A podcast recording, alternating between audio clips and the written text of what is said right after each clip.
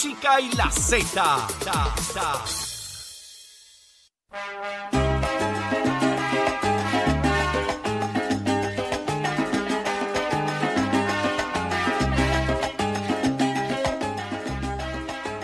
estamos de regreso en Nación Z por Z93. Audi Rivera es quien te habla junto a Jorge Suárez, Eddie López. Y ya está con nosotros el licenciado Jorge Molina Mencía. Muy buenos días, licenciado. Muy buenos días, Saudi. Buenos días a todos. Feliz año, qué bueno que ya está con nosotros en Nación Z.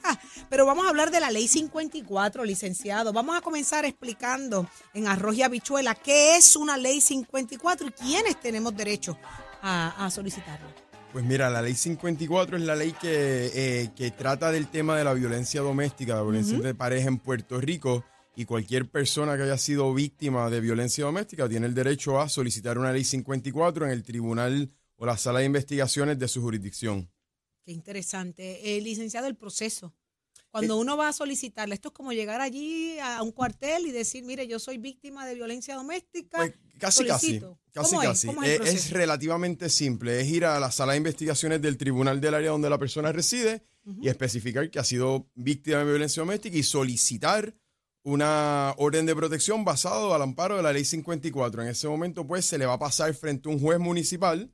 Ese juez municipal va a escuchar el testimonio de la persona, de la víctima, de la alegada víctima, y va a citar una vista de orden de protección para una semana, dos semanas, en donde podrán venir ambas partes a dar sus versiones y el juez determina si va a expedir la orden de protección o denegar la orden de protección. Más allá de una evidencia física, de un golpe, de una, ¿verdad? De un, un, de cantazo, de, alguna laceración, eh, ¿qué, qué evidencias eh, debe presentar la víctima para que se tome en cuenta y se considere una ley 54? Para, para que proceda, para que proceda una orden de protección basada en la ley 54, una de dos cosas deben ser probadas. Un contacto físico, con un contacto físico ya es suficiente para emitir una orden de protección o un patrón de conducta, un patrón de conducta de desprecio, en otras palabras, varios, varios incidentes de insultos, ofensas, amenazas, ese tipo de cosas. Así que con un contacto físico o con un patrón de conducta aprobado, eh, cualifica para una orden de protección basada en la ley 54. Y una, una ley 54 se otorga solamente entre parejas, Sí. ya sean del mismo sexo o, o contrario. Exactamente. Es importante antes que todo mencionar que en este procedimiento que estoy hablando sobre la ley 54 y la solicitud de orden de protección, no es necesario la erradicación de cargos criminales basados en la ley 54. En otras palabras, la persona víctima de una violencia doméstica desea que el, el- el supuesto agresor esté alejada de esa persona, solicita una orden de protección basado en la ley 54 y no hay necesidad de erradicar cargos criminales si no quiere entrar en ese tipo de proceso. Eh, la orden de protección puede estar basado, si no son pareja, pues en, otros, en otras leyes. Por ejemplo, eh, la ley de acecho también provee el remedio de orden de protección, pero para cualificar bajo la ley 54, sí. Tienen que haber sido pareja o ser parejas. Tiene que haber una relación íntima entre las partes. ¿Y cuál es la diferencia entre una ley, una, una, una orden de alejamiento y, y lo que implica una ley 54? Es exactamente lo mismo. Una orden de alejamiento, una orden de protección, es la orden que emite el juez impli- in- in- indicándole a ese presunto agresor que no puede, eh, no, no puede acercarse a la persona, no puede contactarla, no puede comunicarse con ella, tiene que estar alejado por cierta cantidad de tiempo, so pena criminal.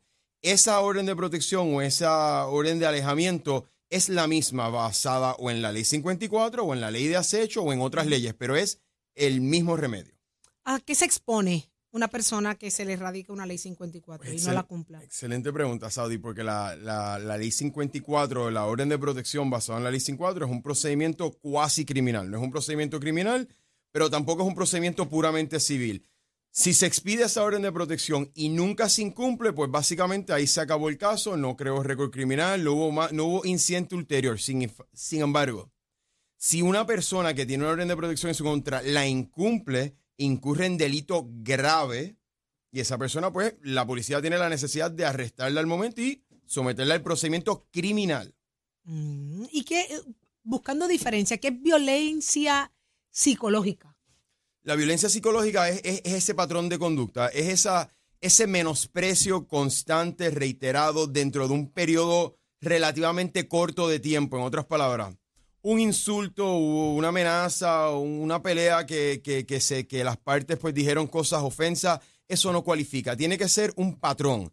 Esa violencia psicológica es un patrón de conducta en desprecio que corre varios incidentes, puede ser en semanas o en meses o en días. Eso es lo que significa la violencia psicológica. ¿Cuándo se rompe eh, la, la ley 54, La orden de protección. la, la orden de protección, eh, por parte de quien la solicita? También muy buena pregunta, Saudi. No, la parte de quien solicita la orden de protección, pues tiene obviamente el deber de respetar su propia orden de protección y no hacer ningún tipo de contacto porque está poniendo en peligro a esa persona que tiene una orden de protección en su contra. Sin embargo, no hay repercusiones en ley para esa persona que tiene la orden a su favor y la incumple. Eh, lo que sí existe es la defensa de la otra parte, en caso de cualquier tipo de incumplimiento ulterior, pues la otra parte tiene la defensa de que, mira, esta persona fue la primera que, me, con, que se contactó, que me contactó a mí, yo tenía una orden de protección en su contra. Licenciado, ahora con lo de las redes sociales, le pregunto, Es- yo solicito una ley 54 y después me pongo a escribir y a tirar pájaros al aire allí sin decir nombre en las redes sociales. ¿Se considera una, una ruptura de, le- de- de la ley? Lo, de la manera que, el- que la jurisprudencia lo ha interpretado es que si se entiende de quién estás hablando, aunque no digas el nombre, pues sí puede ser considerado un incumplimiento a la orden de protección. Sin embargo, si estás hablando en generalidades y diciendo cosas sin especificar a quién te estás eh, refiriendo, pues no, no es un incumplimiento per se. ¿Cuánto puede costar una orden, una La- ley 54? La, la ley 54, la persona, la presunta víctima de una orden de, de una violencia doméstica que vaya a solicitar una, una ley 54, no tiene costo alguno. Esa persona no tiene que ir representada de abogado, esa es la peticionaria. Si quisiera contratar a un abogado para llevarlo a solicitar una orden de protección bajo la ley 54, pues tuviese que pagar los honorarios del, del abogado. Pero más allá de eso, no, el, proceso es completamente gratuito. Ahí está, licenciado, orientación, información, ¿dónde se le consigue? Pues estamos disponibles en Molina y Toro Law Offices. El número de teléfono de la oficina es el 787-740-6188 y el correo electrónico es molinatorolawoffice.yahoo.com. 740-6188. Usted no se quede con la duda, mucho menos sometida a maltrato. Usted, caballero, sometido a maltrato, oriéntese. Llame al licenciado y comience el proceso. Usted merece ser feliz. Licenciado, muchísimas gracias, Gracias, a ustedes. por la buena día. información. Que sea hasta la próxima semana. Buen día. Gracias a ustedes. Señores, vamos a, a continuar en el, en el y retomar un poco el tema que estábamos hablando hace un rato. Abrimos las líneas telefónicas 622-0937. Estábamos hablando de lo que han revelado las autopsias a confinados fallecidos dentro de prisión y muchas de ellas eh, trasciende, Jorge, de que, que el, el consumo de drogas allá adentro es un detonante para, para estas autopsias. El, el análisis que presenta eh, el Departamento de Ciencia Forense, pues habla de eh, accidentes. Los accidentes, pues obviamente incluyen intoxicación, se habla de homicidio, o sea, de personas que mataron dentro de la cárcel, enfermedades preexistentes, causas no determinadas, algunas pendientes y suicidio. Esas son todas las eh, calificaciones, clasificaciones que hay de eh, lo que se determinan por autopsias que pueden haber sido este tipo de eh, fallecimiento de los confinados. Pero volvemos, el tema de la droga en las cárceles. Muchas personas se lo adjudican, eh, pues obviamente al intento de familiares, amigos, Exacto. personas que van a visitar, a llevarlo. ¿Cómo Contaba- llega eso ahí? contaba hace un rato. Lo de la galleta Oreo, que fue sumamente Increíble. interesante. Eh, y otros elementos que se utilizan, Mira, bombones, escuchaba yo- dulces. escuchaba yo una conversación con gente pues, muy interesante de cómo antes y todavía aparentemente eh, pasan la droga en los sellos de las cartas, Sí, también, supuestamente. también. Es interesante Porque lo que usan como la- una laminilla, Saudi. como Los una drones, laminilla. los drones. Eso lo han controlado utilizando. bastante, lo de los drones lo han controlado bastante. 6220937, ¿usted conoce de alguna manera que usted haya escuchado, que usted le haya sorprendido eh, de la forma en que aparentan o alegadamente pasan droga a las cárceles del país? Pues a mí me llamó la atención eso, ¿sabes? Que es un sello. Sí, porque lo convierten como una laminilla. Ajá. Y tiene la misma forma del sello y lo pegan en la parte de atrás. Y al despegarlo está la laminilla y que es la misma que usan para la galleta eh, de Oreo, que son, pe- son pequeñas las laminillas. Igual que el tráfico que se dio de, de, de SIM card, de tarjetas de memoria de teléfono, Ajá. que las colocan dentro de zapatos. Y pasan una cantidad infinita de esas laminillas y eso cuesta dentro de la cárcel un montón de dinero. O sea, un teléfono celular puede costar eh, 400, 500 dólares eh, tenerlo en la cárcel local. En la cárcel federal puede sobrepasar eh, los 50 mil dólares, ¿verdad? Porque la seguridad ya es más fuerte que en una cárcel local. Y es interesante porque lo vemos el tema de que eh, cómo manejamos el tráfico interno de droga. Eh, los que se corrompen, funcionarios que se corrompen, lamentablemente, muchos que hacen su trabajo extraordinariamente y otros que lamentablemente caen en el proceso de corromperse.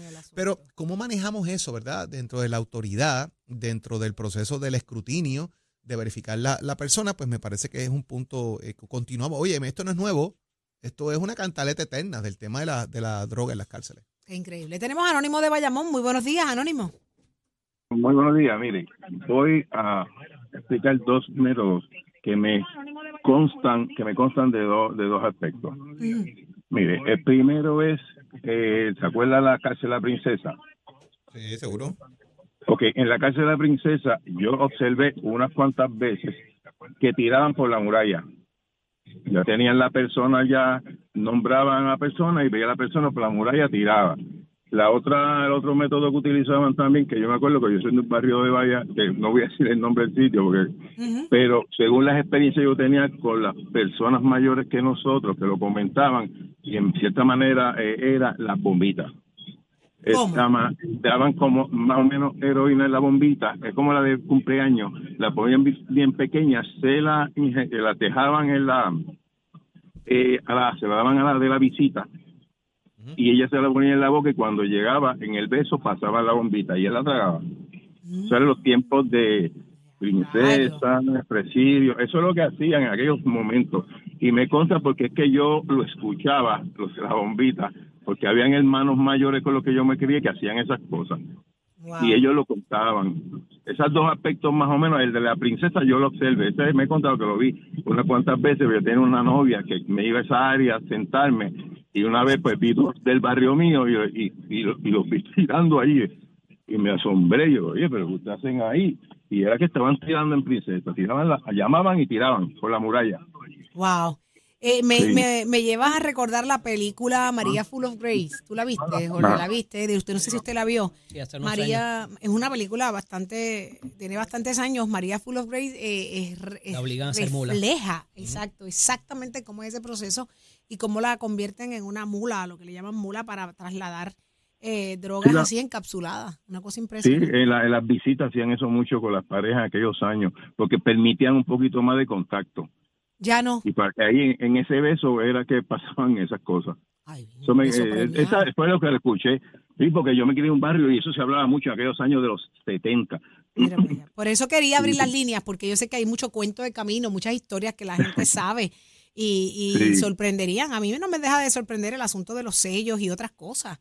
Eh, Bueno, y- ahora hay un montón de métodos, ¿verdad? Después se descubrieron, pues, la parte de corrupción de los oficiales de custodia, etcétera, etcétera. Pero en aquellos años que eran más antiguos, eh, utilizaban mucho ese medio, pero más era con la heroína, porque es poca un cantidad. premiado. Ay, Virgen, muchísimas gracias, Anónimo. Gracias por llamar. Se usan mucho en los alimentos, o sea, en la comida. Eh, por ejemplo, hubo otro caso de un bizcocho, un pump cake. ¿Cómo? Usted sabe que eso viene en un envase de aluminio y se abre y la cosa. Pues habían picado el bizcocho por la mitad, habían puesto eh, la droga ahí encima, volvieron a colocar el bizcocho y más o menos como que lo hornearon nuevamente para que pegara un poquito. Y entonces, como está metido en el bol de aluminio, pues obviamente cuando llegaron, que os- lo que están haciendo también es verificando la comida, en algunos casos tienen que hasta que abrir la comida para saber, encontraron que estaba el bizcocho premiado. Premiado. Sí. Ay, No, y así hay muchas cosas que se han ido encontrando en, en el análisis que tienen que hacer los oficiales de custodia cuando las personas van a entrar a la cárcel. Pues se encuentra mucho en los alimentos, precisamente, en cosas horneadas, en cosas que vienen en- difícil, que se pueden utilizar así, pues los Por manejan. es que la libertad Pero volvemos, o es sea, maravillosa. Siguen perdiendo la vida en la cárcel por el consumo desmedido de droga y además de que eh, hay un tráfico en las cárceles, ¿verdad? De teléfonos, de, de, eh, de tarjetas de llamada, de cigarrillos, de ah, incluso hasta de eh, asuntos de higiene personal, eh, Sí. que te venden el jabón, te venden las navajas, te venden, ¿verdad? Eh, es, un- es una vida complicada, eh, pero volvemos, el tema de la droga, eso, no, eso no llegó solo. Claro que sí. Seguiremos hablando más adelante de este y otros asuntos, que está la cosa caliente en Aguadilla con Eliezer Molina y un grupo de, de personas haciendo protesta. Venimos con eso más adelante. Ya está listo Tato Hernández. Somos Deporte.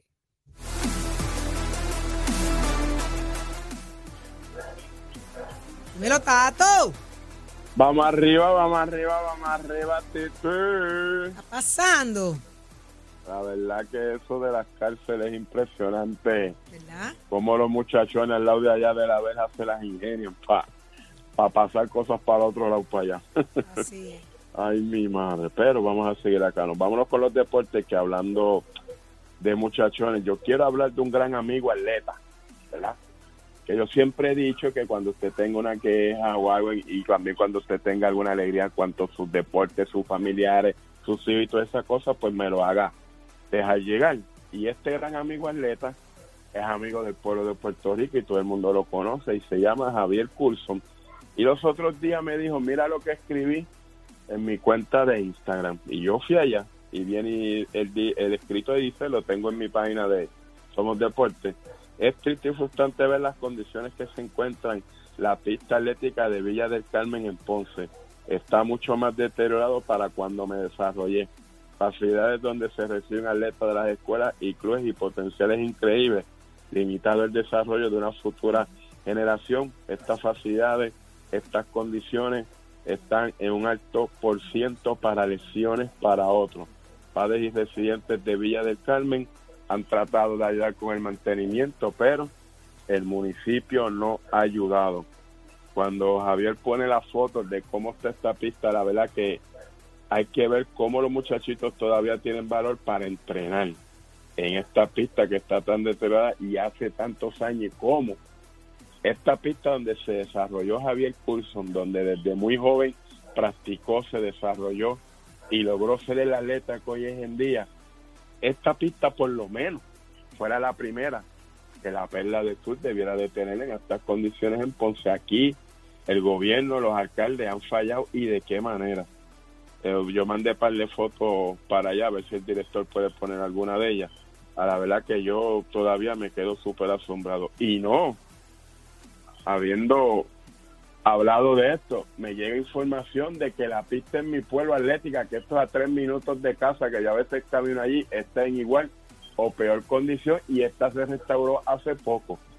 Así que no sé qué está pasando, qué material están usando entonces para el desarrollo de estas pistas, pero la verdad pues que da pena y da un poco de dolor y de cositas de que a esta altura yo sé que a muchos alcaldes han hecho lo posible, lo imposible para que desarrollar todo lo que es el atletismo, todo lo que es los atletas, todo lo que ha pasado después de María, ahora después de Fiona, pero caramba, esto en estas condiciones, en esta pista de Ponce, pues hay que trabajarlo un poco más y hay que dedicarle mucho más. Así a toda esta gente de Villa del Carmen de Ponce, los quiero. Yo viví dos años en Ponce cuando trabajé, trabajaba con Mete que estaba a cargo de la pista de Ponce que había ya aceleración y tengo muchas amistades por allá, la verdad, pues esto da, da pena, da pena en el corazón de que esta pista y y donde se desarrolló Javier Coulson esté de esa manera. Titi Saudi, esto Dímelo, es mi para amor. que ustedes vean que hasta los atletas, Jorge y López, que están ahí, mira cómo sufren y mira cómo les duele en su corazón que estas cosas estén pasando hoy día en el 2023. Contra, y tú sabes que sería chévere, Tato, que un mismo Coulson, Coulson tiene alcance para, para lograr grandes cosas, que se motive, que adopte ese espacio, adopte esa pista, busque ese ayudas y que se acredite el que de la misma forma que él lo utilizó y estuvo disponible para él en sus tiempos, esté disponible para todos estos jóvenes. Yo, yo, yo me gustaría, y si hay que ayudar, ayudamos para que Claro que se sí. mueva y, y- y enseñe cómo es que se hacen las cosas. Porque de verdad Así que es bien ¿eh? triste, es bien triste, Tato, escuchar esto y ver cómo se sigue limitando los espacios y el futuro a los jóvenes eh, atletas del Sí. país. Y, y volvemos a lo mismo, sigo esperando, voy para año y pico que el gobernador me dé un espacio, me dé una reunión, ya yo le envié el libreto hace un año de lo que yo le quiero preguntar, yo no voy a molestar con cosas de política, yo lo que quiero es que el gobernador me diga cómo se va a trabajar centroamericano, panamericano, y la Olimpiada para este próximo ciclo y por qué estas cosas como la que pone Coulson, como la que ahora mentora Vega Baja, como hay el sinnúmero de pistas, de parques, de canchas, de instituciones, al sol de hoy no se han podido desarrollar. ¿Por qué esto está afectado desde María? Estamos hablando de cinco años atrás, en el 2017. Fiona a algunos le dio otro traspaso y los acabó de fastidiar, pero ¿por qué está pasando está pasando esto que no debiera suceder? Pero Estamos vamos a ver qué es lo que pasa y estaremos pendientes de eso. Esto es con los pisos de Mestre Escuela que te informa que estamos en el proceso de matrícula para esta clase que comienzan ahora febrero 2023. Facilito. Usted va a llamar al 787-238-9494, va a coordinar una cita, puede ver nuestras facilidades de equipo. Tenemos un currículo donde ofrecemos las mecánicas racing, la mecánica marina, mecánica de motora, mecánica automotriz, soldadura industrial, hojalatería y pintura. También tenemos grados asociados en Tool and donde te enseñamos a desarrollar y construir tus propias piezas y tú puedes desarrollar tu propio negocio para un futuro. Toma tu la decisión y estudia en Mestre College. Achero, my friend. Escoge ASC, los expertos en seguro compulsorio.